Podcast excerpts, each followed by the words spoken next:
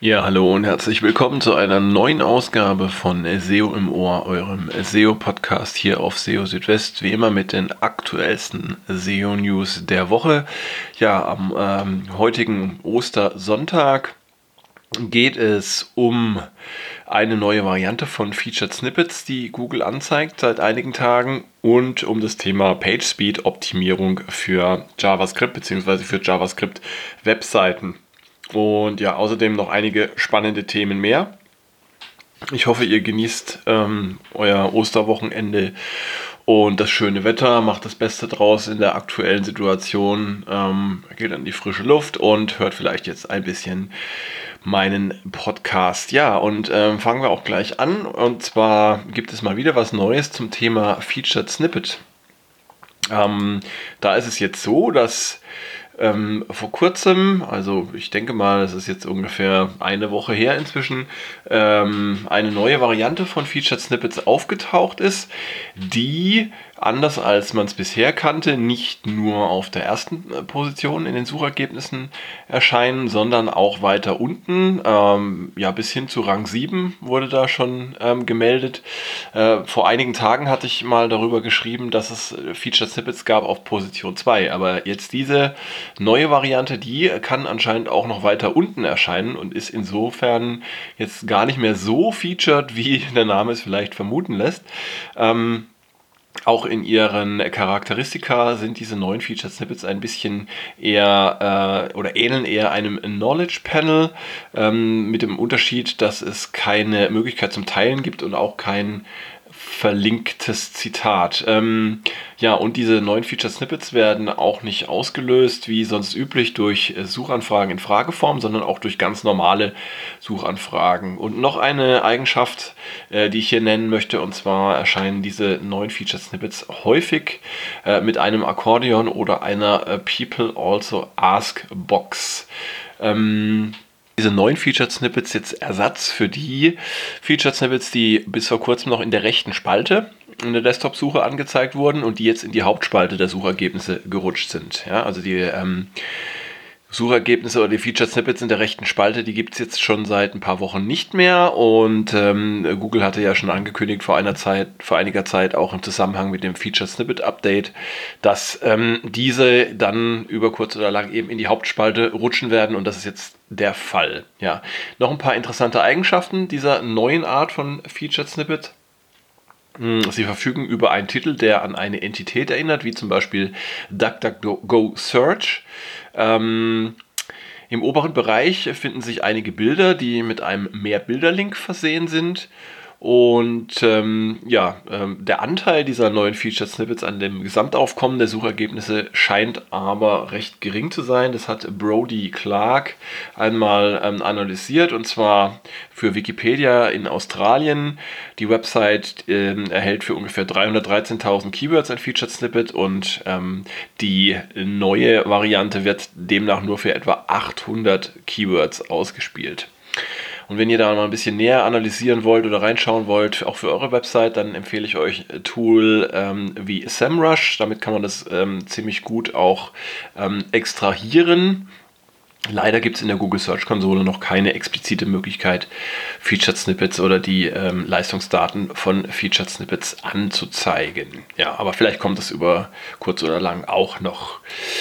Nächste Meldung und zwar ähm, URL-Wechsel auf Websites bringen meistens mehr Schaden als Nutzen. Ähm, es ist jetzt keine besonders neue äh, Nachricht, äh, ähm, aber dennoch lohnt es sich, denke ich, an der Stelle noch einmal darauf hinzuweisen, denn es wird gerne vergessen. Ähm, ja, Änderungen an URLs können in verschiedenen Formen vorkommen. Ihr könnt zum Beispiel ähm, die .html oder .php-Endung ähm, weglassen oder hinzufügen, je nachdem. Es können sich auch ähm, Änderungen an der Kategoriestruktur ergeben und so weiter und so fort. Und all das ähm, wirkt sich auf die URLs eurer Website aus. Und das Ganze hat dann den etwas unangenehmen Nebeneffekt, dass Google ähm, ja diese URLs dann neu äh, einordnen und verstehen muss. Und ähm, das kann dann ja im ungünstigen Fall dazu führen, dass eure Rankings zumindest mal für eine Zeit schlechter werden. Und ja, gerade im Zusammenhang mit so kleinen Änderungen, wie zum Beispiel Endungen wie .php oder .html oder auch das Ersetzen von Unterstrichen durch Bindestriche, hat jetzt Johannes Müller nochmal darauf hingewiesen, dass ähm, man das wirklich nur machen sollte, wenn es wirklich wichtige äh, Gründe dafür gibt, denn der Wert, der SEO-Wert, der sich daraus ergibt, sei so gut wie äh, nicht gegeben, also gleich null. Und ja, ähm, die Fluktuationen in den Suchergebnissen können halt entsprechend unangenehm sein. Also deshalb rate ich euch auch davon ab, wenn es nicht wirklich zwingende Gründe dafür gibt. Ja, ein weiteres spannendes Thema in dieser Woche waren äh, JavaScript-Websites und die Optimierung ähm, der Ladezeit oder des Page-Speeds für solche Seiten.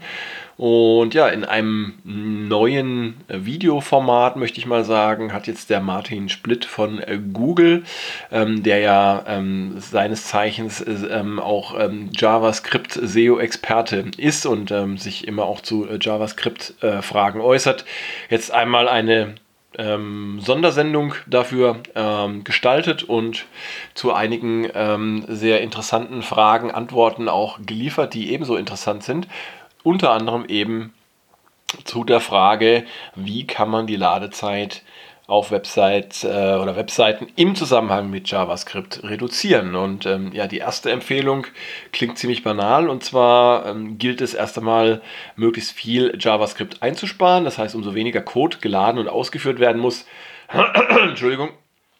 Ähm, desto besser ist das für die Ladezeit. Und das heißt konkret für euch, überprüft einmal, welche Funktionen eurer Website, äh, die ihr mit JavaScript ähm, realisiert habt, wirklich braucht und welche nicht. Ähm, alles, was ihr nicht unbedingt braucht ähm, und was eben auch zum äh, Laden von JavaScript, zum Ausführen von JavaScript führt, sollte dann entsprechend deaktiviert werden, wenn es nicht unbedingt benötigt wird. Zudem solltet ihr nach Möglichkeit auch auf Client-Side-Rendering verzichtet werden. Das bedeutet also, dass das JavaScript mh, mm, nicht im Browser ähm, der Nutzer ausgeführt werden sollte, denn das kostet eben ähm, Zeit. Ähm, das gilt insbesondere für Landingpages und statische Seiten. Dort solltet ihr Server-Side-Rendering nutzen. Das heißt also, der Server führt das JavaScript aus und liefert dann das fertige HTML zum Client. Entsprechend schnell kann eure Seite dann dort angezeigt werden. Ihr könnt auch ähm, sogenannte Hydration verwenden. Das heißt, ähm, das vom Server ausgelieferte HTML wird ähm, im Client noch angereichert mit zusätzlichem JavaScript, wenn man zum Beispiel für bestimmte ähm, Widgets oder Funktionen JavaScript benötigt. Wenn ihr eine neue Website plant, ähm, die auf JavaScript basieren soll, dann macht euch Gedanken über den Einsatz passender Frameworks wie Next.js, Nux.js oder auch Angular Universal und ähm, reduziert Abhängigkeiten. Das heißt, ähm, insbesondere dann, wenn Client-Side-Rendering genutzt wird, ähm, Code sollte aufgeteilt oder auch zusammengefasst werden, wo es sinnvoll ist. Und ähm, wenn ihr zum Beispiel für eine Seite einen bestimmten Codeschnipsel nicht benötigt, dann sollte dieser auch dort nicht geladen werden. Für alle anderen Code-Bestandteile, JavaScript-Bestandteile nutzt Prefetch, um die Ladezeiten zu verbessern. Und wie gesagt, umso weniger JavaScript zum Einsatz kommt, desto besser ist das für die Ladezeit. Genau. Nächstes Thema und zwar Google unterstützt jetzt auch spezielle Ankündigungen für Corona in der Suche. Ähm, es gibt jetzt zwei verschiedene Möglichkeiten, wie ihr tatsächlich äh, spezielle Ankündigungen auf die Suchergebnisseite bringen könnt, die im Zusammenhang mit der aktuellen Corona-Krise stehen. Allerdings ist das Ganze im Moment noch ein bisschen ähm, begrenzt auf bestimmte Organisationen und Institutionen, aber nichtsdestotrotz will ich die Möglichkeiten hier einmal vorstellen. Zunächst einmal gibt es ähm, strukturierte Daten äh, vom Typ Special Announcement, die ihr verwenden könnt. Alternativ habt ihr die Möglichkeit, Corona-Ankündigungen über die Google Search-Konsole einzustellen und zu verbreiten. Das Ganze ist aber erst einmal ähm, begrenzt auf Websites von Gesundheits- und Regierungsbehörden, die dann äh, wichtige Informationen zu Schulschließungen oder zum Beispiel auch zu Ausgangsbeschränkungen verbreiten können. Mit der Zeit sollen aber auch weitere Websites hinzukommen. Und ähm, ja, Google empfiehlt auch Betreibern von anderen Websites die entsprechenden strukturierten Daten ähm, schon jetzt bei Bedarf zu verwenden, auch wenn sie noch nicht unterstützt werden. Und ähm, ja, Google kann auf diese Weise dann besser bewerten, wie die äh, Funktion zukünftig ausgeweitet werden muss. Und ja, es gibt eben folgende Beispiele für solche Sonderankündigungen, wie zum Beispiel zu Ausgangsbeschränkungen, Reisebeschränkungen oder auch zu Quarantänerichtlinien. Und das Ganze wird dann prominent und hervorgehoben in ähm, den Suchergebnissen angezeigt. Wenn ihr die strukturierten Daten nicht verwenden wollt oder könnt, dann habt ihr auch noch die Möglichkeit in der Google Search Konsole ähm, solche Meldungen einzustellen. Dafür gibt es tatsächlich eine extra Seite und dort müsst ihr verschiedene ähm, Angaben machen, wie zum Beispiel die Art der Mitteilung, wie zum Beispiel eine Statistik zur Ausbreitung der Krankheit oder auch Informationen zu Reisesperrungen. Dann äh, die Property oder Website, für die die Informationen erscheinen sollen. Ähm, einen Zeitraum, innerhalb dessen die Meldung erscheinen soll ein Titel und äh, Zusammenfassung der Meldung und die Region oder den Ort, auf die sich die Meldung bezieht.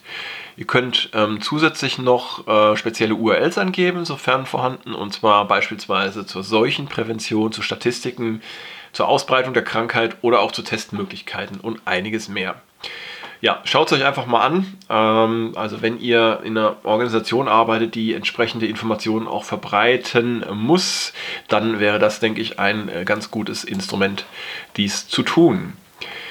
Ja, ähm, noch etwas, was im Zusammenhang mit der Corona-Krise steht, ähm, ist passiert. Und zwar hat Google die erst im Februar mit äh, Chrome 80 eingeführten Verschärfungen im Hinblick auf Third-Party-Cookies ähm, im Chrome-Browser zurückgenommen und das Ganze in einem offiziellen Blogpost auch ähm, bestätigt. Ähm, es geht darum, dass zwar schon ein großer Bereich des äh, Webs auf diese verschärften Richtlinien vorbereitet gewesen sei, aber man wolle mit dieser Rücknahme der Verschärfung die äh, Stabilität für Websites gewährleisten, die wichtige Dienstleistungen erbringen, wie zum Beispiel Banken, Online-Lebensmittelhändler, Regierungsdienste und äh, auch Anbieter aus dem Gesundheitssektor. Also anscheinend sind dann doch noch nicht alle so weit gewesen, ähm, dass ähm, es komplett ohne Third-Party-Cookies passiert oder funktioniert.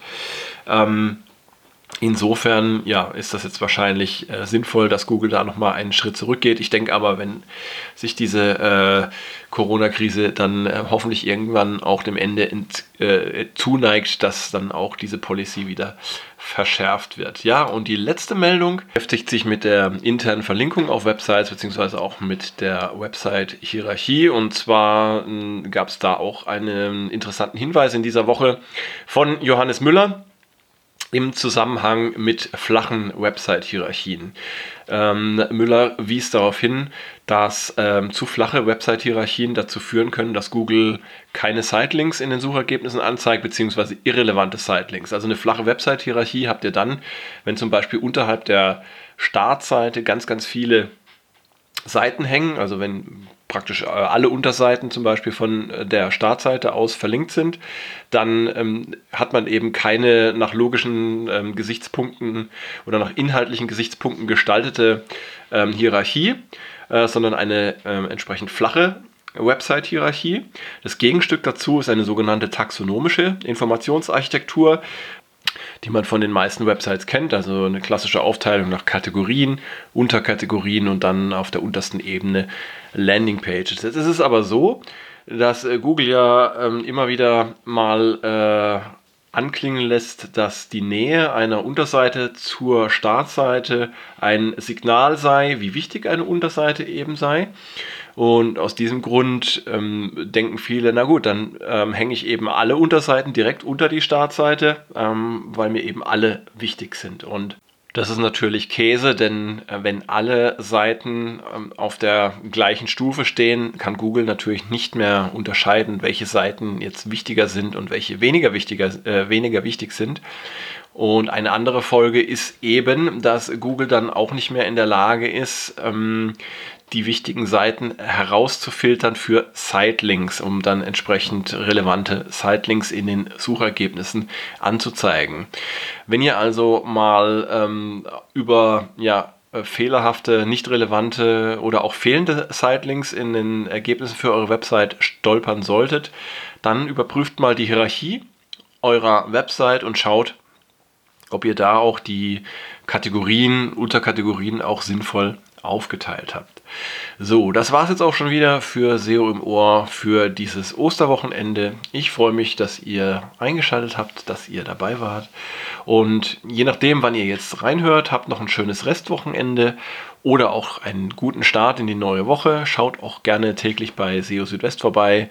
Ähm, ihr wisst, da gibt es die aktuellsten SEO-News für euch und nächstes Wochenende dann eine neue Ausgabe von SEO im Ohr. Bis dahin, macht's gut, ciao, ciao, euer Christian.